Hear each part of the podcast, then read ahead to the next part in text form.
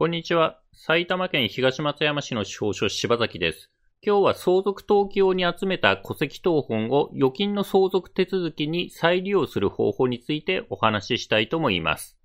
そうですね。今回はですね、相続手続きに必要な戸籍謄本、どういったものを集めればいいのかを説明しまして、そしてその戸籍謄本、相続登記に、不動産の相続登記に使って、そして原本還付の手続きをしてですね、その原本、戸籍の原本を返してもらって、で、それをですね、金融機関の預金の払い戻し、相続手続きに再利用する、こういった方法について解説します。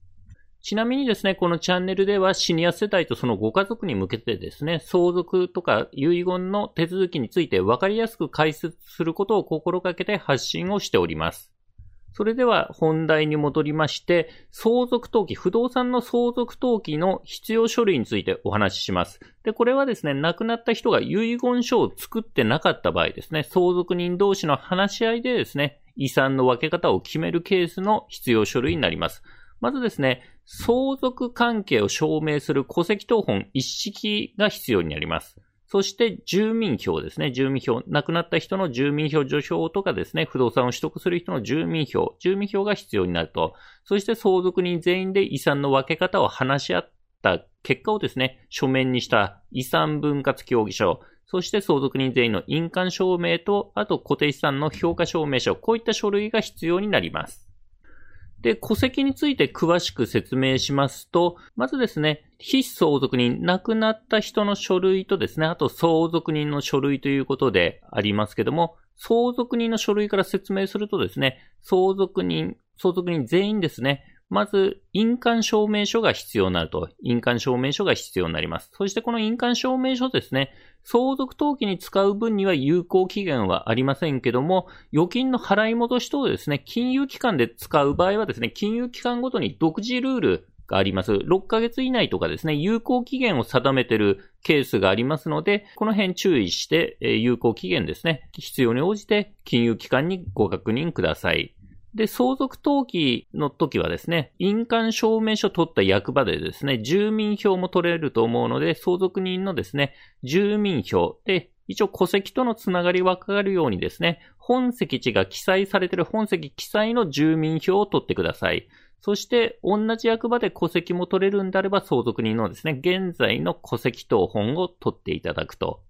そして、亡くなった人の書類としてはですね、出生から亡くなるまでの一連の戸籍謄本。で、昔のはですね、改正原戸籍とかですね、除籍謄本等ですね、名前が違うんですけども、出生から亡くなるまでのですね、一連の戸籍謄本が必要になります。戸籍っていうのはですね、一人の人でも結婚とかですね、転籍とかですね、あと戸籍の改正によってこう、いくつも戸籍ができます。で、新しい戸籍ができるとですね、前の戸籍に載ってた情報が載らないことがありますので、結局生まれてから亡くなるまでのですね、全部の戸籍謄本取らないと、その人にですね、子供が何人いるかっていうのがわからないので、出生から亡くなるまでの一連の戸籍謄本を取ります。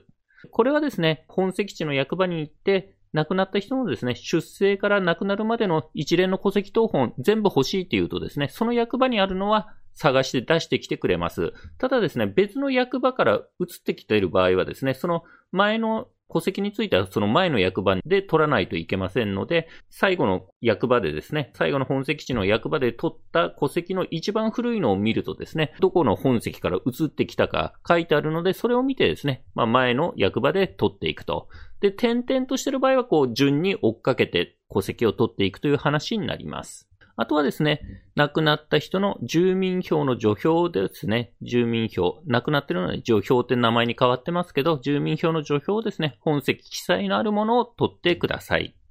で、今説明したのはですね、相続人に子供が入ってくるケースの必要書類なんですけども、えー、亡くなった人のですね、子が、亡くなる人の死亡以前にですね、その子供も亡くなっているケースにおいてはですね、まあ、さらに複雑な戸籍を取るようであると。その亡くなっている子供の出生から死亡までの一連の戸籍謄本も必要になります。非相続人の子供が非相続人の死亡以前に亡くなっている場合はですね、その子供の方の出生から死亡の一連の戸籍謄本も取る必要があると。そして子供とかですね、孫がいないという話になると、今度ですね、亡くなった人のですね、親などの直系存続が相続人に入ってくるケースがあります。で、この直系存続のうちですね、まあ親ですね、親のうちのどちらかが亡くなっている場合などはですね、その亡くなっている親がですね、亡くなっていることがわかる戸籍謄本も必要になります。で、この直系存続もですね、その非相続人より先に死亡以前に亡くなっている場合っていうのは、亡くなっている人のですね、兄弟姉妹とか、まあ場合によっては追い名が相続人に入ってくるケースもあるんですけども、兄弟姉妹がですね、相続人に入ってくる場合はですね、その亡くなった人のですね、親の出生から死亡までの戸籍謄本も必要になります。亡くなった人の親のですね、父親と母親の出生から死亡までの戸籍謄本を取らないとですね、兄弟が何人いるかっていうのがわからないからになります。で、兄弟のうちですね、その非相続人の死亡以前に亡くなっている人がいる場合はですね、その亡くなっている兄弟姉妹の出生から死亡までの戸籍を取って、またその兄弟姉妹のですね、子供が何人いるかという証明を取るようになります。で、こうするとですね、まあ、子供以外がですね、孫とかですね、亡くなった人の親とか兄弟姉妹がですね、相続人に入ってくる場合は集める戸籍が複雑になるんですけども、司法書士にですね、不動産の相続登記を依頼すればですね、印鑑証明書以外は司法書士の方で集めることができますので、まあ、ややこしい場合は必要に応じて司法書士に依頼するということも考えられます。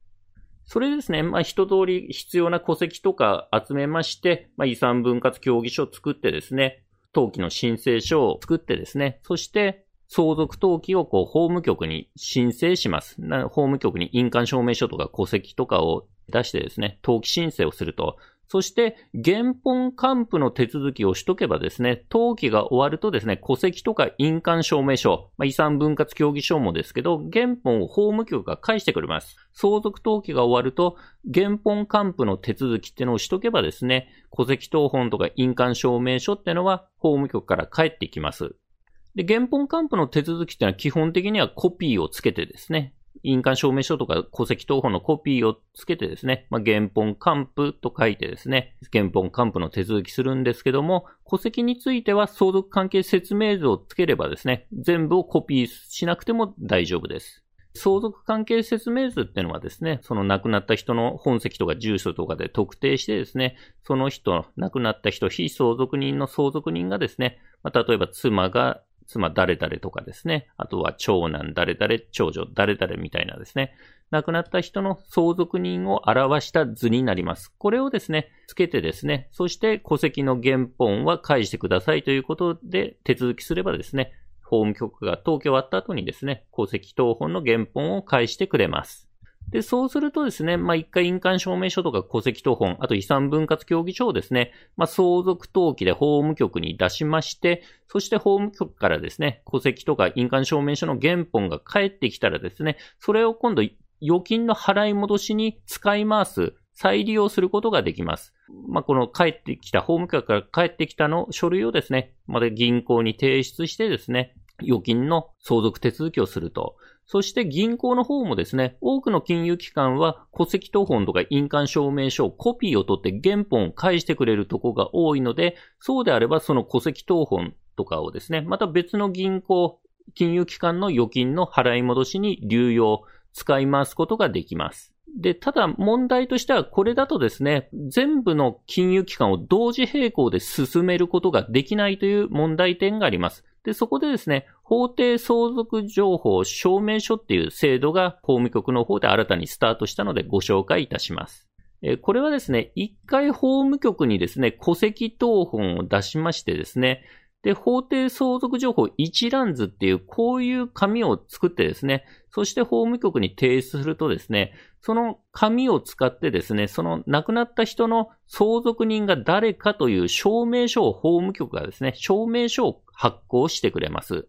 法定相続情報一覧図の写しという名前なんですけども、こういう証明書を発行してくれます。で、この証明書はですね、戸籍謄本一式の代わりに使えますので、一回法務局で取得すればですね、その戸籍代わりにですね、まあ、銀行に提出することができる。また、不動産のですね、相続登記を別の管轄の法務局に出すような場合はですね、その法定相続情報、証明書をですね、戸籍一式の代わりに使うことができます。で、法定相続情報証明書っていうのは必要枚数法務局が発行してくれるのでですね、まあ、何枚も必要な分だけ交付してもらうことができます。えー、なのでですね、複数の金融機関とか法務局の相続手続きを同時並行で進められる。戸籍謄本は一式しかなく、一通ずつしかなくてもですね、法定相続情報、証明書を複数枚取ればですね、同時並行で進められるというメリットがあります。ただ、注意しなきゃいけないのは、遺産分割協議書とか印鑑証明書、相続人の印鑑証明書は別途必要になりますので、この方法を使ってですね、同時並行で進めたいときは、遺産分割協議書とか印鑑証明書はですね、その同時並行を進める会社、金融機関と法務局分用意する必要があります。この点ご注意ください。法定相続情報証明書っていうのはあくまでも戸籍謄本一式の代わりになるという書類になります。で、まあ、まとめとしましては、今回はですね、相続手続きに必要な戸籍謄本の説明をしました。そして戸籍謄本っていうのはですね、相続登記に使ったものがですね、法務局から登記が終われば帰ってきますので、その戻ってきたのを他の金融機関の相続手続きに使い回し、再利用することができます。それではですね、今回はですね、戸籍謄本、相続登記に使った戸籍謄本を他の金融機関のですね、相続手続きに使い回す、再利用する方法について解説してきました。司法書柴崎事務所ではですね、不動産の相続登記とか預金の相続手続き、遺言書作成支援等のですね、ご依頼を受けたまっております。初回面談相談は無料ですので、必要に応じてお電話またはホームページからご予約いただければと思います。ホームページのリンクは概要欄に貼っております。埼玉県東松山市の司法書柴崎でした。ご視聴ありがとうございました。